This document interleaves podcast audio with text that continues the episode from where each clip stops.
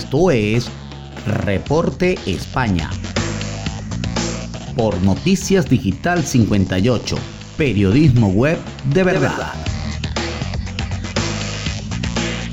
Buenas noches amigos, este es el resumen de Noticias Digital 58 transmitiendo desde la ciudad de Madrid, España.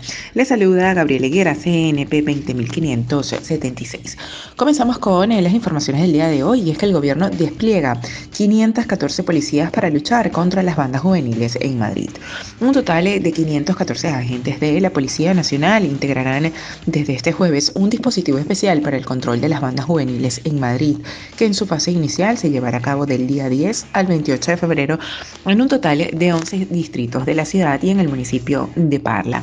Así lo anunció la delegada del Gobierno de la Comunidad de Madrid, Mercedes González, durante su visita a la comisaría de Leganitos y que tras la escalada de apuñalamientos de este pasado fin de semana ha dejado dos muertos a manos supuestamente de miembros de mantas juveniles en varias reyertas. Así informó de la activación de un nuevo plan de actuación contra las bandas juveniles, cuyo objetivo es detectar e identificar a miembros de estas bandas violentas, evitar su proliferación y neutralizar la escalada delincuencial que estamos detectando desde finales del año pasado, así explicó.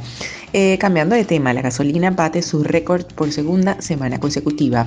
El precio del barril del petróleo Brent, el de referencia en Europa, se ha situado esta semana de nuevo por encima de los 90 dólares y la previsión es que supere los 100 mm, este mismo año.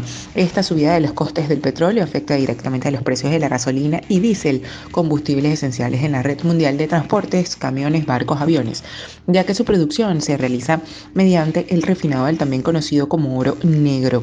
Así, la gasolina superó su récord histórico por segunda semana consecutiva. Si la semana pasada alcanzó los 1.538 al litro de media, batiendo el registro de 522 euros por litro que alcanzó en septiembre del 2012, hace casi 10 años, ahora el techo se ve muchísimo más elevado.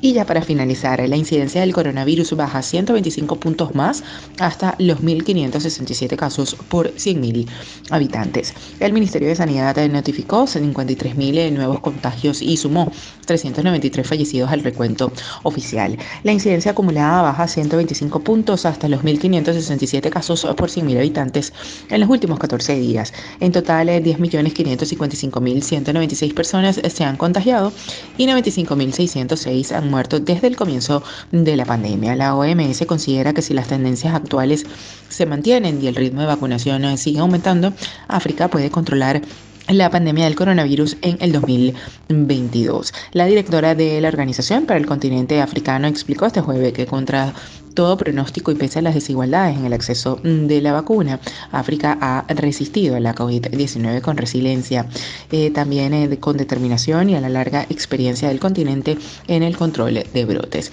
Las mascarillas dejan de ser eh, obligatorias al aire libre en España y pasan a, a estar recomendadas cuando hayan aglomeraciones a partir de este jueves, cuando entre en vigor el Real Decreto aprobado por el Consejo de Ministros que regula el uso de la mascarilla. Bien, esto es todo por el día de hoy. Recuerden que somos en Noticias Digital 58 siempre llevándoles la mejor información para todos ustedes. Recuerda que el COVID no es un juego. Utiliza la mascarilla, lávate las manos con frecuencia y mantén una distancia segura. Desde Madrid, España, se despide Gabriel Higuera. Feliz noche.